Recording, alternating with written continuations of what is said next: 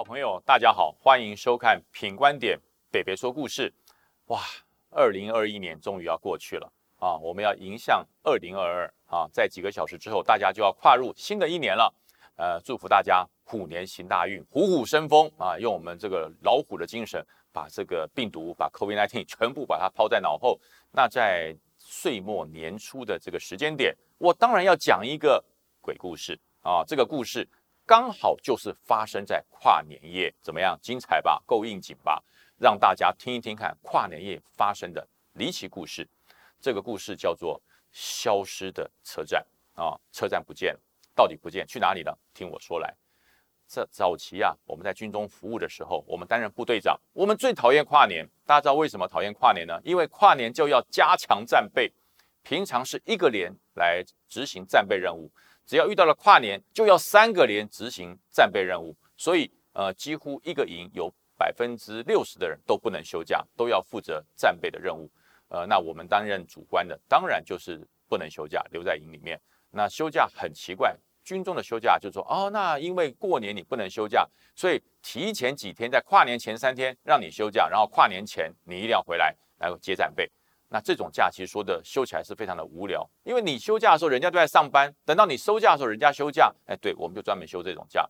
那我们是当主官的嘛，就提早回来，就在十二月三十一号的中午，我们就先回到部队里面了。开始张罗啊，准备要接战备的弹药相关的凭单提领，车子要加满油等等。那弟兄们呢，我会让他在元旦啊的中午以前回到部队啊，回到部队回来之后，马上可以着装完成战备准备，然后在元旦的下午跟之前啊做战备的部队做一个交接哈，无缝接轨，战备不能有间隙。那就在十二月三十一号的晚上啊，就有位弟兄打电话来说。哎，长官啊，我们现在已经快要到了哈，我现在已经搭上了火车，那预计在晚上十二点哈就会到达这个车站，到达虎口，然后到时候呃跟部门口的卫兵讲一下，要让我进来啊，不然我晚上阵地关闭，他进不来。我说好，没问题，我们会跟门口交代，你是收价隔天要接战备的士兵，会让你进来。他说好啊。电话打完之后，哎，奇怪了，到了晚上十二点，门口的卫兵说，鲍长官，你说要回来那个弟兄还没有回来啊。我看已经十二点了，怎么还没有任何的消息？他应该要到虎口了。那这时候安全士官桌上的电话响亮，我就接起来。我说：“喂，请问哪位？”啊，鲍长官，我现在我们的这个车子哈啊，好像有点故障。我说：“火车故障。”他说：“对对对。”我说：“为什么故障呢？”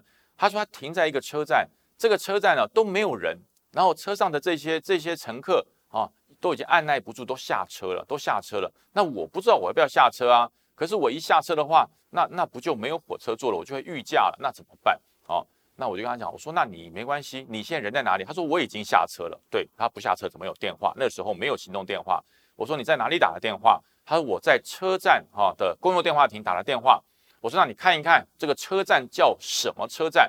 他说长官你等一下，他把电话垂下来，到处看了一下，回来，长官好，叫做安平站。我说安平站。我说你是要回虎口，你跑到台南干什么？安平在台南。他说不是不是，这是杨梅啊，到达普兴啊。严格来讲，应该是中立到达普兴中间这一段路。那可是因为车子好像有点状况，就停在中间。看有电话亭，我就来打电话啦。那我一看，它叫安平站，所以这个地方应该是在桃园，而不是在台南。我说那你这样好不好？我说你你既然车子坏了嘛，你走出站看看外面。有没有计程车？如果有计程车的话，你招个手，至少上车，你就坐计程车回营区，你也不会遇驾。我说这样子会不会比较好？哎，还有长官，这是好办法。他就跟着人群一起走，就走出站。哎，很奇怪，出站都要检票啊，就算它是一个小车站，你也要检票。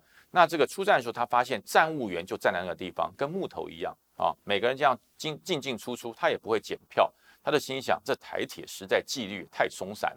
这么多乘客出来，居然这个车长啊，车站的这个站与站务员，那连票都不检啊，前面人都没有检票。那轮到他的时候，突然这个站务员变成一个，哎，从木头变成一个真人，就哎，你的票嘞？他说你这跟我检票，前面这么多人出站都不检票，你为什么只跟我检票？他说他们不一样，你的票给我看啊，他就把他票给他，给这个站务员看，站务员一看，你的票不对，不能出站。他说奇怪了。他们都可以出站，我不能出站。他说：“我是阿兵哥，我要休假，我要出站叫计程车，我才能够回到营区。他说不然的话，我怎么我怎么办？好，我会遇加被关紧闭。哎，啊，这个车车站的这个站务员跟他讲说，不行，你的票不能从这里出站，这里不是你该来的地方，回去就很凶，几乎抓狂一样。这个阿兵哥心想，这干嘛？为什么这么生气？他就往回走，就想说，我我不出站了算了，我从旁边的栅栏偷偷钻出去可以吧？我不走这个车站可以吧？我总要找到计程车才能够回营区啊！哦，他就回头了，回头一看，整个车站上已经空无一人，一个人都没有，只剩他一个人而且甚至车站的那个灯都熄掉，都熄灯，伸手不见五指，变得很黑啊！那就摸黑从旁边的栅栏、侧面栅栏偷偷的跑出去。跑出去之后呢，他发现，哎，这么多的乘客怎么一秒钟都消失了？外面没有乘客，乘客都已经解散。怎么刚才这么多人排队的出这个车站？这我钻出来之后，一个人都没有。他想怎么办？那我总得回家。哎，远远就有一个计程车司机问甲在跟他招手，啊，在跟他招手。他说：“哎呀，太好，有计程车。”他就跑过去。他说：“司机啊，他说我要到湖口去啊，你可不可以载我？”啊，这个司机就点点头啊，就说上车就上车一次。哇，他心想太棒了，终于啊有车子可以载了。然后他发现他开始开车的时候，这个计程司车司机居然没有按跳表啊。他心想，是不是也机车要就地喊价？他说：“哎，先生啊，你没有按表，哎，你没有按表，没有跳表，到时候你要跟我收多少钱？”这计程司机没有回话，不理他，就自己开自己的车啊。然后呢，开到哪里去了？不知道。故事到这边，大家觉得很奇怪，对不对？我们怎么会知道这么仔细的事情？这个弟兄也没有跟我们讲，我怎么会知道？对，精彩的就来了啊！其实当天晚上，这个弟兄没有回来，到了过了十二点，他也没有回营区。所以我们非常的紧张，所以我们就打电话到警察局去问，说有没有一班台铁的列车啊，在一个叫做安平站的地方啊抛锚了，很多乘客下不了车。我有一个弟兄在那个地方，可不可以帮我们了解一下这个弟兄去哪里了？啊，这警察局就说安平站，我说有没有这一站？啊，有有有有这一站，有这一站。这个警察的对话就很奇怪，他说有这一站啊。然后我说你可以帮我去了解一下。他说好，长官。后来这个电话挂断了，挂断之后，这个阿兵哥到天亮都没有回来。这个阿兵哥逃亡了，逃兵了，不见了啊！那时候也没有行动电话，也不知道找谁。这个弟兄中途也有回报啊，表示他不是要逃啊，他真的是不见了。到了天亮，大早上八点钟，警察局就来电话。好，长官啊，呃，你的弟兄我们找到了啊，找到了在哪里？他说，呃，先不讲这么多，你派一个。军官到警察局把你们弟兄领回去，把这个弟兄阿兵哥带回来，说你怎么搞的？御驾这么晚？呃，这个弟兄好像受了很大的惊吓，哈，满脸惊恐。回到营区之后，我就叫他到我的办公室来。我说昨天到底发生什么事情？他就说，报告连长，我到了一个很奇怪的车站，啊，车子抛锚了，大家都下车，停下来之后，他们就鱼贯式的就哦，一个一个就出车站了。那我跟你打完电话之后，我也跟着要出车站。可是发现我就被站长挡住了，他不让我出去，然后我就偷偷摸摸啊，就从旁边侧侧边跑出去，就上了计程车。哎，这一段就是兵跟我讲的，不然我怎么会知道啊？我说好啊，那你上了计程车之后呢？他说这个司机哦也不按表，也不跳表啊，几乎也不跟我对谈，就一路把这个车要往前开。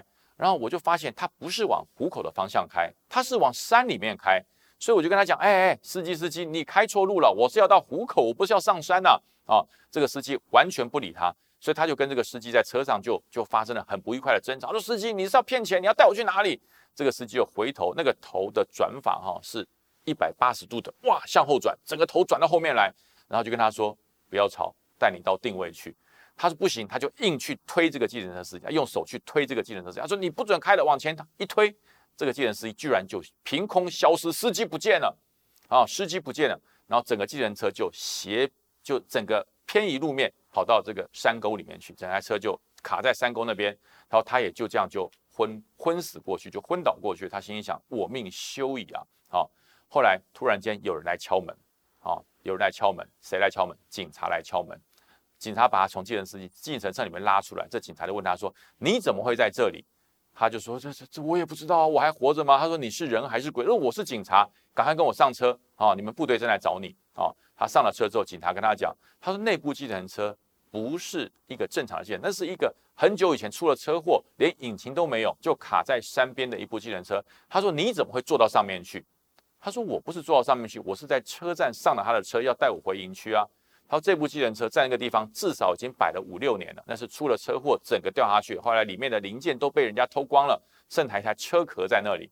他说你怎么还坐在里面？你怎么会跑到里面去坐？他就说，呃，我应该不可能会跑到里面去坐，是这个计程车把我载到这个地方来的。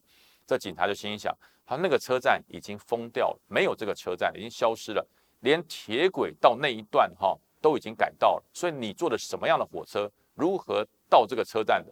他说我们都很好奇。这个弟兄的心想，我明明就是在台北松山上的火车，上火车的时候很多人都上去，可是下车的时候抛锚了，全部都下了，只有我一个人，好像这是状况外，所以我跟着他们出来，然后最后就发生了这么一个奇怪的事情。好。后来这个警察局就跟我们部队做说明，他就说你这个弟兄可能撞邪了啊，可以到附近的这个公庙里面去给他收一下经，因为他坐的那班火车我们查过了，没有那个车子的这个车号，没有这个车子的编号，列车编号没有，而且呢那一站也不停车，他搭的计程车是很久以前报废停在路边的计程车，所以很明显的你这个弟兄撞邪了。啊，所以呃利用时间让他去公庙做个收金。所以当年的战备任务，这个弟兄我就没有让他接，因为呃他在这个跨年夜遇到这么惊悚的事情啊，我当然让他去公庙收完金之后，就在连队上我说你也不要接战备了，我调整别人来接，你就在连队上好好的这个养精蓄锐啊，迎接新的一年啊，忘掉了你在跨年夜遇到这些奇怪的事件啊。那这个弟兄后来也是平安退伍了。那至于这班火车这个安平站到底是什么？到现在为止，没有人知道，也没有人去找。我休假的时候，甚至有呃特地开车绕到那个地方去，那根本就是一间破屋子啊，残破不堪，那根本就不是一个车站啊，也没有什么站务员。